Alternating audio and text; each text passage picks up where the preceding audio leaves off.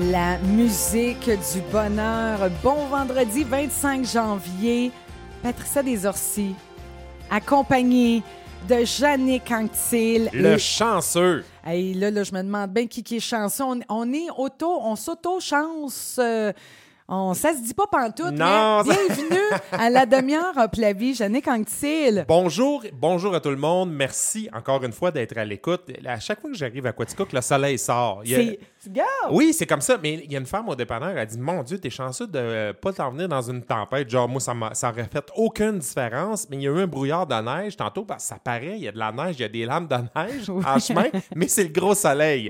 Alors là, ouais. je cherchais l'arc-en-ciel, mais ça, c'est le, le- le soleil tout à fait approprié pour un vendredi fin de journée. Vraiment. Et Hey. on l'a eu la semaine. Là. Eh, mon Dieu, de tout. Moi, j'ai été content qu'il neige pour une chose, là, le 40 cm, pour voir ta tête sur Facebook une fois que tu avais pelleté ton entrée. Hey! Moi, je monte ça à ma, je monte ça à ma coquine, on regarde ça, et là, sais, moi, j'étais mort de rire. Hey, j'ai dit, ça, c'est. Faut une chance qu'elle a pris une photo, personne ne me croirait. Non, non, mais pour vrai, là, tu sais, je veux dire, parce que ça sert à ça aussi. Puis là, je- là, ceux et celles qui n'ont pas les, les Internets, bien, il y avait un super challenge, hein. Tu sais, là, mettons, tu publiais une photo de toi il y a 10 ans, Oui. puis une photo récente. Et là, moi, j'ai fait le challenge 24 heures. Une photo de moi, là, que, bon, je- j'étais à mon meilleur. Et une photo de moi, j'ai marqué avant pelletage, après pelletage. Mais, mais c'est la- drôle. Ah, Non, mais je suis pas assez cute, mais c'est ça que j'avais de l'air. Je revenais Vraiment. de pelleter. Mais Là. perds pas trop de poids, toi, parce qu'en pelletant, là, parce que ça, ça va te prendre un soluté. Là, à un moment donné, là, ça- mais c'est toi qui as pelleté cette grande entrée-là. Non, non, mais euh, j'ai quand même un long chemin. Oui, c'est vrai. Oui, euh, non, non, mais mon, mon propriétaire, il est venu m'aider, là. Comme d'ailleurs, ce matin, mon propriétaire et a aidé du voisin d'en face. Ils m'ont aidé à me déprendre. Là, comment ça, t'étais pris? Ah, c'était glacé? glacé. Ouais, Puis ouais. là, le gars qui est venu ouvrir, ben, ça a fait comme un peu, mais ça avait de l'air comme de la neige folle, non, non. Fait que là, moi, en reculant mon auto, plus capable de repartir, ça a pris hey, on- deux pour pousser, ça marchait pas. Euh, zing, zing, zing, zing. Fait que là, mon voisin, il, il est allé me chercher des, euh, des, des traction aid, là. On a mis ça, mais mon Dieu, Mon Dieu, Seigneur. c'est drôle parce qu'à la grosseur de l'auto, euh, c'est pas bien plus lourd à déménager qu'une motoneige. Non, mais j'étais- vraiment mal on- ça avait de l'air de rien. mais là, j'ai dit, je vais aller chercher ma pelle. Tu sais, moi, une drôle de même, moi, je suis très indépendante. J'ai dit, j'ai mis mon auto sur le neutre. J'ai dit, je vais me déprendre, je vais me pousser tout seul. Oublie ça. Hey, j'aurais pu faire un pet de sauce bien avant que je, je parte de là, je me dire. Fait que finalement, j'ai eu l'aide de bons samaritains qui m'ont dépris. Ils t'ont pris un petit, puis ils ont dit, à la radio. Disons, on veut pas juste écouter de la musique, on va entendre parler aussi aujourd'hui, c'est sûr. Oui. Bon, petit bonheur de la semaine. Petit bonheur de la semaine. Ah, mais hier, ça a été quelque chose, un grand tournant dans ma vie de mère. Oui, j'ai vu ça. Écoute, là, euh, mon fils qui passe sa première entrevue hier pour une job. Euh, mon fils, ben, je salue son, son courage. Il a pris de lui-même, de son initiative. Il a écrit à une entrepreneur à Quaticook, puis il dit Moi, j'aimerais ça travailler pour toi. À, à y écrit, était en Martinique. Arrête de chercher, t'as une job. Mais là, elle, il faisait passer quand même une entrevue hier. Ouais. Hey, J'étais tellement sur le net, aucune idée. Là, premièrement. là- L'entrevue pour être livreur, non, pas pour être livreur. Hey, toi, là. tu vas y laisser le champ. tu Avant vas- la fin de la saison, tu y laisses l'auto. Oublie ça, il n'y aura pas l'auto. mais pour vrai, là, j'ai dit, mais ma, là, ma première affaire, j'ai dit, bon, ben là, ça y est, il faut que je le sevre. Hey, c'est pas, pas le choix. Non, non, mais Plus le droit d'allaiter Noël. Plus le droit. Alors, c'est terminé, on Il n'allait plus l'enfant. Il y a trop de dents. Il est plus grand que toi, faut qu'il se penche maintenant. Ça n'a pas de sens. Mais j'étais donc bien fière. Oui, puis il oui. était nerveux, tu sais, on était assis. Puis là, j'ai demandé, en auto, j'ai dit, comment, comment que tu files? Mais il dit, ben, je suis un petit peu nerveux. Écoute, c'est quelque... c'est une étape de vie, c'est ta première entrevue. Effectivement. Tu as raison. Et là, tu vas voir là, que ça va se succéder les étapes. Moi, j'avais demandé à mon fils aîné à un moment donné, peux-tu m'étaler ça sur 24 mois, les changements, au lieu de Hey. trois semaines? Parce que là, premier job, euh, cours de conduite à un moment donné, mais là, il ramène une coquine à la maison. Oh, mon temps! Et là, non, non, je sais, je sais. Mais là, il veut la garder à coucher. Et là, la Oh, première fois, quand tes enfants te demandent, les autres, tu couches ensemble, tu sais, les Ben, plus jeunes après. oui. Une fois que le plus vieux a fait le chemin, c'est pas un problème. Là, t'es Mais- en train de me dire, vu que c'est le seul que j'ai, il faut que ben, je- et- Sois pas trop sévère. Non, non, si- non, mais je vais être quand même cool. Moi, j'aime mieux que ça se passe chez nous. Oui, ben oui. Hein? Non, non, mais moi aussi. Mais c'est juste que quand il t'a demandé ça la première fois, sais, la fille a des parents, aussi. Là, tu Ah, dis, oh boy, Dieu. là, c'est moi qui prends la décision vraiment. Ouais, là. ouais. Et là, tu passes pour un père pas cool si tu Ben dis, oui. bon, ben le divan pour un, mais là, on Ah, est en non. 2019, là, c'est... euh, Ouais, ouais. Mais là, je comprenais plus mes parents. On comprend nos parents des fois, fois qu'on a des enfants. Moi, je C'est ça, tu dis, Mais oh. en tout cas, écoute, euh, finalement, j'avais des parents quand même assez cool qui étaient comme pas là. tu sais. Ben, euh, mon, père était jamais là, mais ma mère, la première fois que j'ai amené une fille chez nous, tout ça, et mon Dieu, j'ai peut-être toujours droit à un petit speech là, pour la forme quand même. Là, tu comprends pas trop. mais euh, ouais, j'ai été content de voir ça. Mais ton fils, en maturité, il a comme 4 ans de plus que son âge normal. Ah, Alors, tu sais, c'est ouais. sûr que pour un restaurant, où, euh, tu sais, euh, c'est vraiment une bonne acquisition. Ah. Ils savent pas encore, mais le- moi, je leur dis. Ah, mais non, mais il, il était super fier juste de voir. Tu sais, là, j'ai dit, Ben tu sais, c'est- oui. c'est bon sur l'estime, puis là, les premières responsabilités, puis là, euh, Ouais, tu veux bien faire. Puis là, là j'ai dit à Noan, là, tu sais, là, c'est ton nom que tu fais à partir de là, là. Oui, c'est vrai. Surtout dans une petite place. Ben, dans oh une petite oui. place, on n'est pas dans une grande ville tu peux changer de restaurant euh, 15 fois dans l'été. là. C'est une Mais belle équipe, C'est une là, belle, plus, une le belle équipe. j'ai pas de doute là-dessus. C'est très formateur faire ça. Dans 15 ans, il va rire de ça en disant Hey, je l'ai fait. Moi, c'était euh, une de mes premières jobs, plongeur. Ma mère avait un restaurant et euh, j'étais plongeur. Et je veux dire, c'est pas parce que c'était ma mère qu'elle était plus indulgente. Euh, Quand on n'était pas assez rapide sur le lavage de vaisselle, là, elle rentrait dans la cuisine et elle disait Antil, tends-tu que je mette mes jeans? Oh! Ouch, ouch, Ouch. ouch. Ouais, ouais, Alors, j'avais ouais. d'affaire à être bon. Et tu vas voir que plongeur, il fait chaud dans ces cuisines-là. Tu sais, euh, Ouais, ça ouais, laisse ouais. le cheveu un peu gras à la fin d'un quart de Ça travail. laisse Mais, c'est une belle expérience. Tu sais, on est tous passés par là, une première job. Euh, Ouais. c'est- le, fun, c'est stressant, mais à un moment donné, on prend vite la vitesse. Puis. Là, ah, qu'est-ce qui est le fun, là? Elle va lui faire faire comme un peu de tout. Il va faire de l'accueil, il va accueillir les gens, les, les places aux tables, boss boy, euh, un peu de plonge. Fait que, tu sais, j'ai dit, euh, c'est ça, euh, se relever les manches, puis bon, on commence à, au bas Écoute. d'échelle, puis... euh, Je vais aller me commander une pizza au bacon. Je vais te dire, j'en apprends juste si c'est Noan qui fait la pizza. Hey, eh, mon Dieu, là, on n'est pas rendu à pizza, je te dirais, je Ah, tu vas pense. voir que c'est le fun, ça. Là, qui est chanceux. Hey, là, là. Hey, toi, bon, petit bonheur de la semaine? Petit bonheur, tu sais, c'est drôle, tu dis que quelqu'un a appelé de la Martinique, qui a écrit de la Martinique, c'est ça? Oui, Bon, oui. Moi, je reçois, c'est drôle parce que vendredi dernier, je viens faire la demi-heure à Plavie, mais avant ça, le matin, maintenant, je m'assois dans ma salle de cours et j'écris. J'écris pendant une demi-heure. J'écris ce que je veux pour euh, la journée, pour la semaine. Tu sais, j'écris un peu ce qui me passe par la tête. C'est un peu une forme de méditation, Oui. ça, mais ou par l'écriture. Oui. Et je veux tellement aller suivre un cours d'écriture automatique à un moment donné. Ça, euh, Mm. je n'ai jamais suivi, mais ça a l'air vraiment le fun. Alors, j'écris et ce matin-là, vendredi dernier, j'ai dit il y a une inscription qui va rentrer pour une de mes formations, mais une inscription à laquelle je ne m'attends pas du tout. Je vais juste écrire ça. Et je reviens de la demi-heure à Plavie. Il y a une dame qui m'avait écrit, mais à qui j'avais que j'avais rencontré en 2016 dans un événement, dans, lors de la conférence d'Aline Tremblay à Longueuil. Oui. Tu étais venu, en tout Oui, cas. oui. Bon, la dame d'une grosse compagnie et elle dit euh, Je venais d'annoncer une session euh, sur la rive sud de Montréal pour dans deux mois, en mars. Elle dit Oui, ça me convient, je m'inscris. Alors, comment ça fonctionne? Je ben, Je vais vous envoyer la facture par courriel. Vous m'appelez pour faire le paiement. Alors, j'envoie la facture par courriel. La dame m'appelle, ça sonne et elle dit euh, Elle m'avait écrit qu'elle était à Punta Cana dans un congrès. Mais tu sais, c'est dans deux mois le cours. là. Il n'y a pas d'urgence. Elle a payé. Elle dit Je te donne mon numéro de carte. euh, parfait, je suis inscrit. Wow. Alors, wow, vraiment. Et quand on demande des affaires, euh, pratiquez-vous à demander des choses. Et justement, notre collègue hein, qui, a, Oui, a- qui a commenté, a dit là, il va falloir que tu montres comment tu commandes. C'est ça, parce qu'il faut faire attention à ce qu'on demande. Parce qu'on Oh! peut l'avoir, mais parfois, on n'a pas demandé les bonnes choses. Puis il faut être précis dans la commande. faut être précis dans la commande. Puis à un moment donné aussi, si on ne l'a pas, faut pas trop paniquer.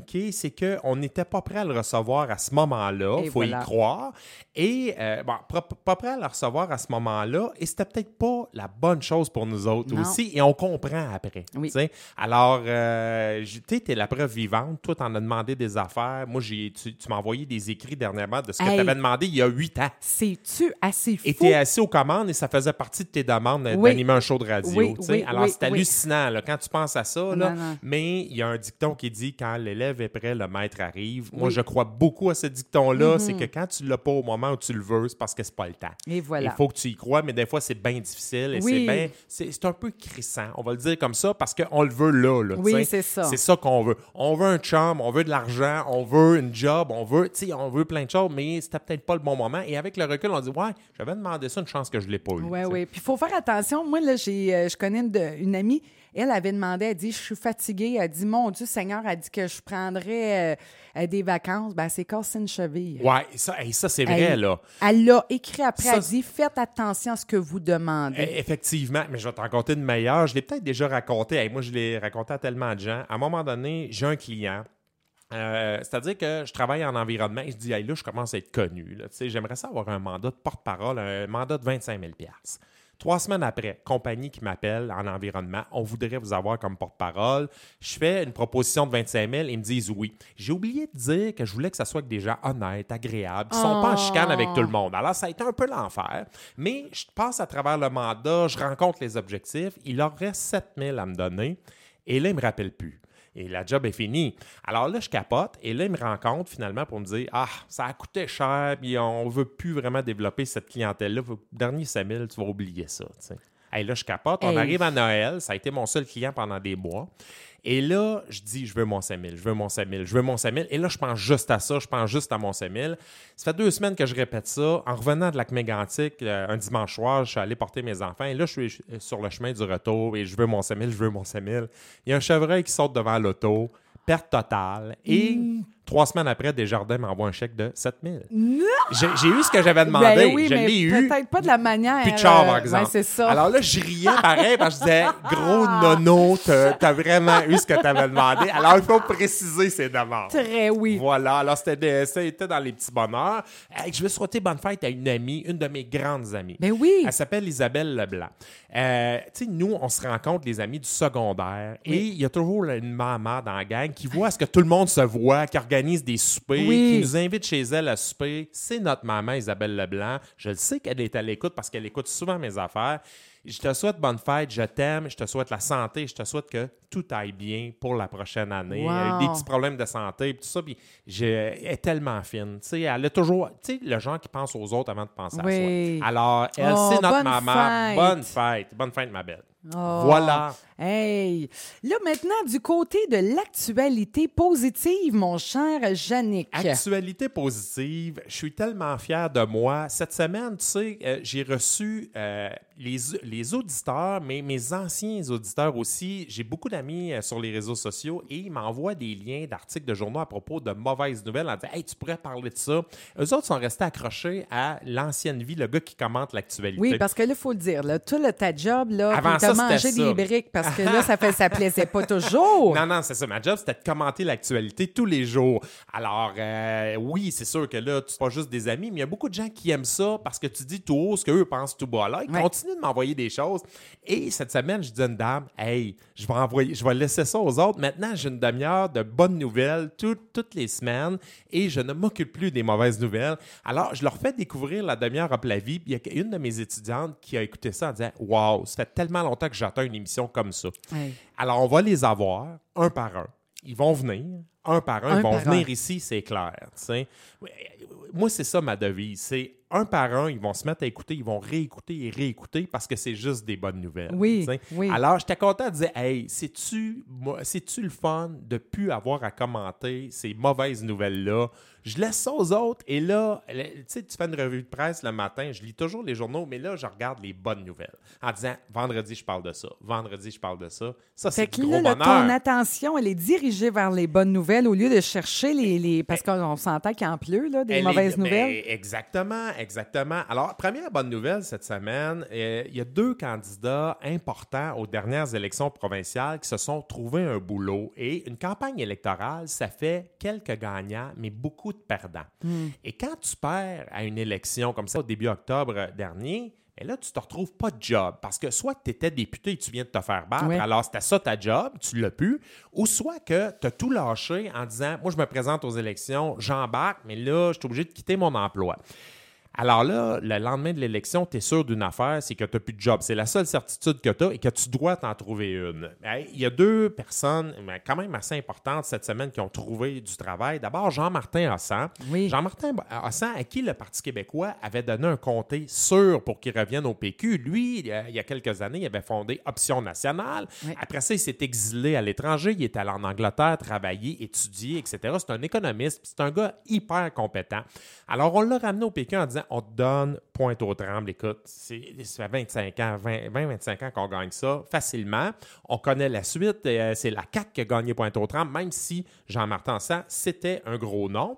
Et là, pas facile de se trouver un job quand tu sors de la politique. Parce ça que, doit pas. Non, c'est, c'est- moi j'en ai connu qui ont fini vraiment dans la dèche. Parce que personne ne veut te donner de job ou sont frileux parce qu'ils veulent pas être identifiés à des péquistes. Une compagnie Ouais. qui t'embauche, je veux pas dire Hey, on n'est pas péquistes nous autres, sauf qu'ils se privent souvent de vraiment de bonnes personnes qui Ben ont oui. des gros réseaux de contacts. Alors, Jean-Martin Ansat a été nommé directeur général de la Guilde des développeurs de jeux vidéo. La Guilde, c'est un regroupement souvent en lien avec les affaires. C'est une coopérative des jeux vidéo indépendants du Québec. Alors, coopérative qui veut faire rayonner l'industrie du jeu vidéo à l'international. Eux autres disent, il n'y a pas de raison pour qu'on ne soit pas le Silicon Valley du jeu vidéo au Québec. Et c'est vrai, on est vraiment fort dans la Ouais. conception de jeux vidéo. On a mis de l'argent, on est allé chercher avec des crédits d'impôt des gens qui développent des jeux vidéo. C'est un choix qui a été fait et ça a été un bon coup, ça, euh, de, la, de la part des différents paliers de gouvernement de faire ça. Et là, ils sont allés chercher Jean-Martin Hassan, un, parce qu'il est vendu à l'économie sociale et une coopérative, c'est de l'économie sociale. Deux, c'est parce qu'il y a beaucoup de contacts à l'étranger. Alors, ben oui. c'était vraiment une belle acquisition qu'ils ont fait. Euh, Desjardins, ils ont eu plein de bonnes nouvelles parce que cette semaine, Desjardins a versé à la Guilde justement 750 000 en disant cet argent-là va favoriser le développement de jeux vidéo au Québec et il y a à peu près 200 studios de développeurs indépendants qui vont profiter de ça. Parce que pendant que tu développes, ça te prend de l'argent, là, mais Eh tu n'en oui. fais pas, tu n'en vends pas de jeu, Non, tu le conçois. oui. Alors, c'est le fun et j'ai l'impression que Jean-Martin Hassan, c'est la bonne personne à la bonne place. Alors, premier gars qui a trouvé euh, un travail. L'autre gros nom qui s'est trouvé du boulot, on l'a appris aujourd'hui, c'est l'ancien député Luc Fortin, Ben oui. député de Sherbrooke, ministre de la Famille. Et lui, tu sais ce qui est le fun, c'est qu'il a trouvé un travail qui lui ressemble. Il a été nommé président pour le Québec de la firme de sondage Main Street. Lui, c'est un capoté de politique. Hmm. Étudiant en sciences politiques, c'est un polit- politicologue avant de politologue avant, pardon, de devenir un député.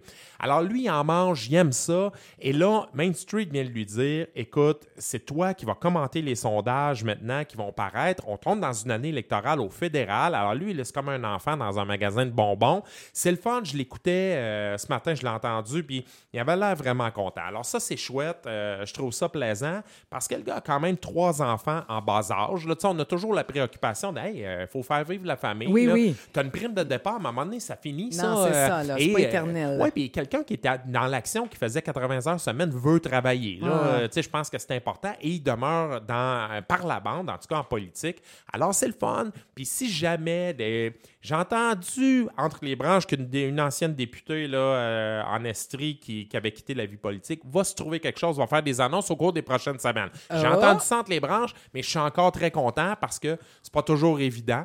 Et euh, ça, ça va être à suivre aussi. Mais je leur souhaite tous de se trouver du travail parce qu'ils ont beaucoup donné pour la société. Souvent, même une campagne électorale, c'est très prenant. Oui. Ils voulaient faire avancer des choses. Ils méritent, ils méritent pas d'être chez eux sans travail, ces gens-là. Non, Là, non, peu non, importe non, le parti. Peu Oui. importe le parti. Et voilà. Autre bonne nouvelle. À plusieurs reprises, on a discuté depuis euh, des mois de différents départements de recherche à l'Université de Sherbrooke. C'était souvent, il était souvent question de santé, d'environnement, de chercheurs, de gens en recherche et développement qui trouvaient des débouchés pour des maladies ou pour un meilleur environnement. Ben là, cette semaine, on sort de là complètement. Et je t'amène du côté d'un jeu vieux comme le monde qui, euh, pour moi, c'était impossible de réinventer. C'est un carré de sable. Je t'ai envoyé ça cette semaine. Ben oui, je me demandais. Ben oui, c'est ça, c'est le fun. Euh, tu sais, le carré de sable, le mot le dit, c'est un périmètre où on met du sable euh, avec plus ou moins en grande quantité. Et là, tu amènes des camions, des chaudières pour faire des pâtés de sable. des- ah oui. Ouais, puis tu vois pas le temps passer. Les enfants voient pas le temps passer. Mais moi, j'ai dit, bon, ben c'est ça, un carré de sable. Ben, ça peut être aussi d'autres choses. Il y a deux étudiantes au bac en sciences de l'image et des médias numériques. Je savais même pas qu'il y avait un bac qui s'appelait comme ça, là. Tu sais, sciences de l'image et des médias numériques à l'Université de Sherbrooke. Euh, Naomi Lépine et Marie-Pierre Desharnais qui ont réinventé le carré de sable. elles ont vu que l'Université de Californie avait lancé une espèce de défi qui consistait à réinventer un objet de votre enfance, votre petite enfance. Elles se sont dit, ben nous autres, ça va être le carré de sable. Et là, si vous voyez le vidéo, vous allez comprendre. Mais ce qu'elles ont fait, c'est créer un bac à sable interactif. Alors, avec un logiciel qui permet, euh, avec une caméra infrarouge aussi, d'attribuer différentes textures selon la hauteur du sable. Ah. Alors, tu vois, du- tu vois des rivières, forêts, montagnes avec pics euh, enneigés, dépendamment de, de la hauteur. hauteur. C'est vraiment particulier c'est ce qu'elles ont réussi à faire. Puis euh, les enfants vont avoir du plaisir. Je pense qu'il y a pas mal d'adultes qui vont vouloir l'essayer Oui. également. Tu sais, pour te donner une idée des reliefs, des proportions, pour pouvoir créer, je trouve que ça développe beaucoup l'esprit créatif. Alors, c'est intéressant. Puis je dis bravo à Naomi Lépine et Marie-Pierre Dernay qui, en passant, est la sœur du nageur Xavier Dernay. J'ai OK. lui dans mes amis Facebook et lui l'a partagé en disant Ah, je suis fier de ma sœur. Puis là, je regarde à ça, c'était vraiment le fun. C'est vraiment, oui, original. Puis ça fait, euh, euh, ça fait revivre aussi des, des souvenirs en relié. là, exactement qui n'a pas joué dans un carré de sable? C'est universel, un carré de sable. Voilà, ben effectivement. Puis euh, écoute, décharge un voyage de sable là, et regarde les enfants aller. Là, Ah. puis, à un moment, ils perdent la notion du temps. Ils jouent. Et je trouvais que ça se perdait, ça, à un moment Oui, donné. Des soupes à bouette, Eh, des mon biscuits Dieu avec euh, Seigneur. du sable. ben, il y a- ah, tout se Vraiment, faisait. vraiment, vraiment. Alors, euh, bravo à ces filles-là Oui. qui, mon Dieu, ça pourrait quasiment être commercialisé. Moi, Oui. j'ai- il y, a, il y a à peu près 15 ans, j'ai acheté une adresse Internet qui est www.carretsable.ca. J'ai jamais trop su ce que je ferais avec ça.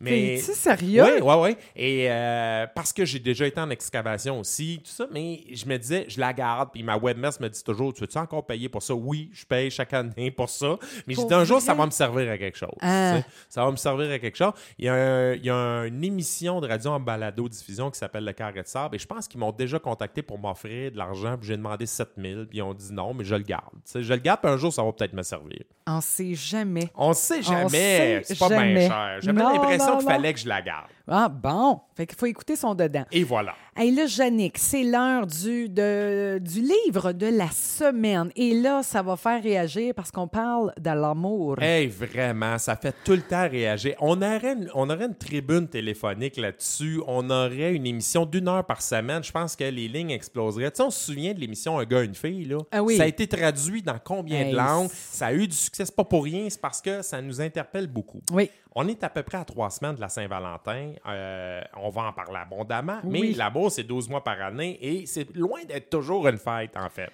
Et il y a une chose qui est certaine, après la météo et le Canadien, je pense que c'est le, le sujet dont on parle le plus, les relations hommes-femmes. Oui. Alors ça, pour moi, ça, c'est clair. Euh, il faut faire le. Tu sais- il y a beaucoup de, de consultants. Il y a une multiplication des coachs, euh, des thérapeutes, euh, des gens qui sont spécialisés du couple. Moi, j'ai toujours trouvé qu'il fallait faire quand même le tri. tu sais, il y a des humoristes qui se recyclent un peu sur les relations de couple. Tu dis, ouais, OK, lui, ça marche jamais ses affaires. Hein, Peut-être que je consulterais quelqu'un d'autre.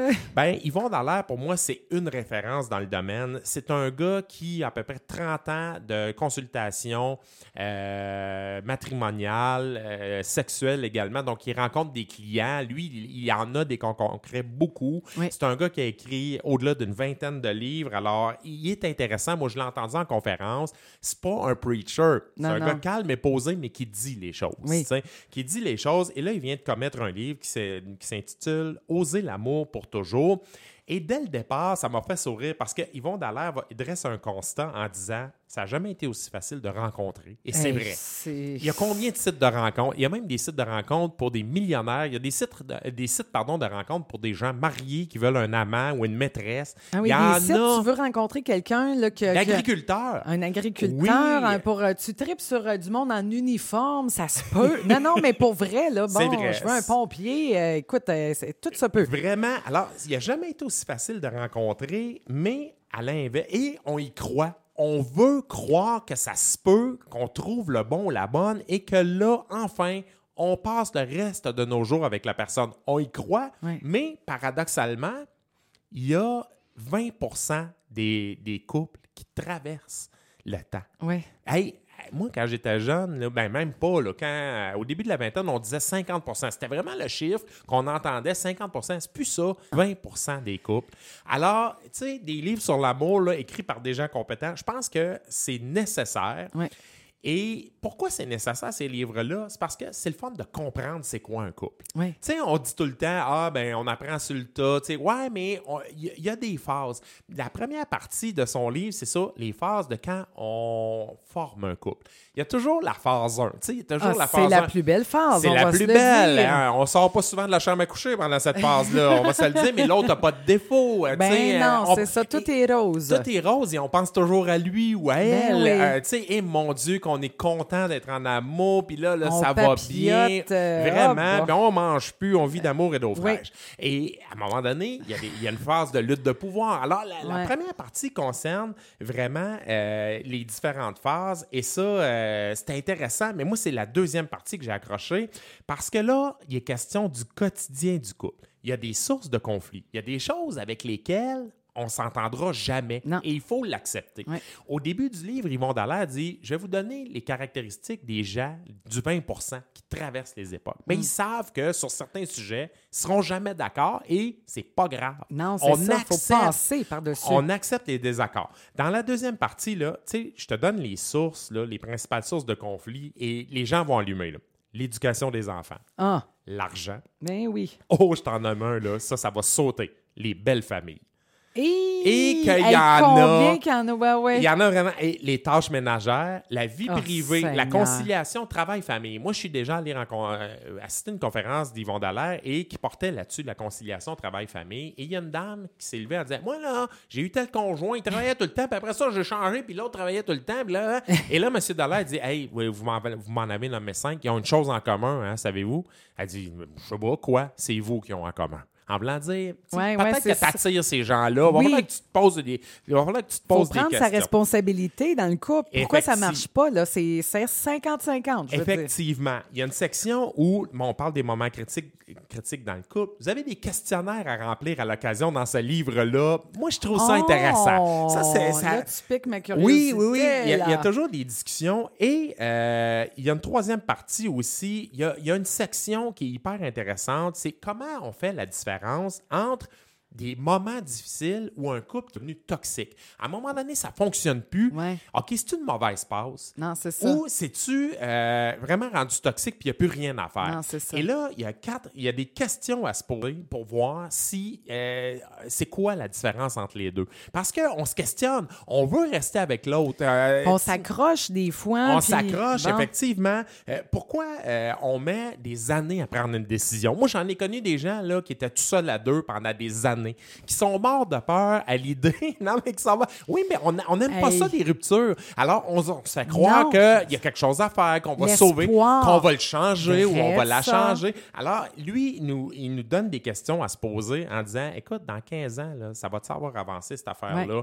Euh, il y a plusieurs questions à se poser. Alors que vous connaissiez les difficultés, que vous soyez actuellement célibataire, après quelques relations, que vous avez plus le goût de, de reproduire les mêmes patterns, ben, c'est le genre de livre que vous devriez vous procurer. Wow. D'ailleurs, les gens, là, 10 minutes entre deux relations, là, qui veulent pas se poser de questions, puis qui ont besoin toujours de quelqu'un. La Euh, dépendance affective. voilà, Hey, mais moi j'ai pogné quelque chose parce Eh. que tu as des dépendants affectifs, les dominants affectifs, et il est décrit là-dedans. Moi, la section dominant affectif, là, je vous le dis, là, vous allez vous reconnaître dans un ou dans l'autre Ben oui, parfois. sûr. Et là, ça fait, euh, fait, fait- fait mal. là, se faire dire ça, là, ça fait mal de lire ça en disant OK, je comprends. Là, il y a des relations antérieures, là, je vois mon comportement. Oui. Alors, comment faire pour ne pas le reproduire Oui. également? Il y, a des, il y a beaucoup de trucs, questionnaires, et c'est sûr que vous allez vous reconnaître dans des situations, euh, mais vous allez mieux comprendre le couple, et je pense que ça, ça peut pas vous nuire, euh, effectivement. Puis je veux dire, c'est la quête ultime de la vie. On veut être en amour, on veut être aimé, on veut aimer, on veut que ça marche, mais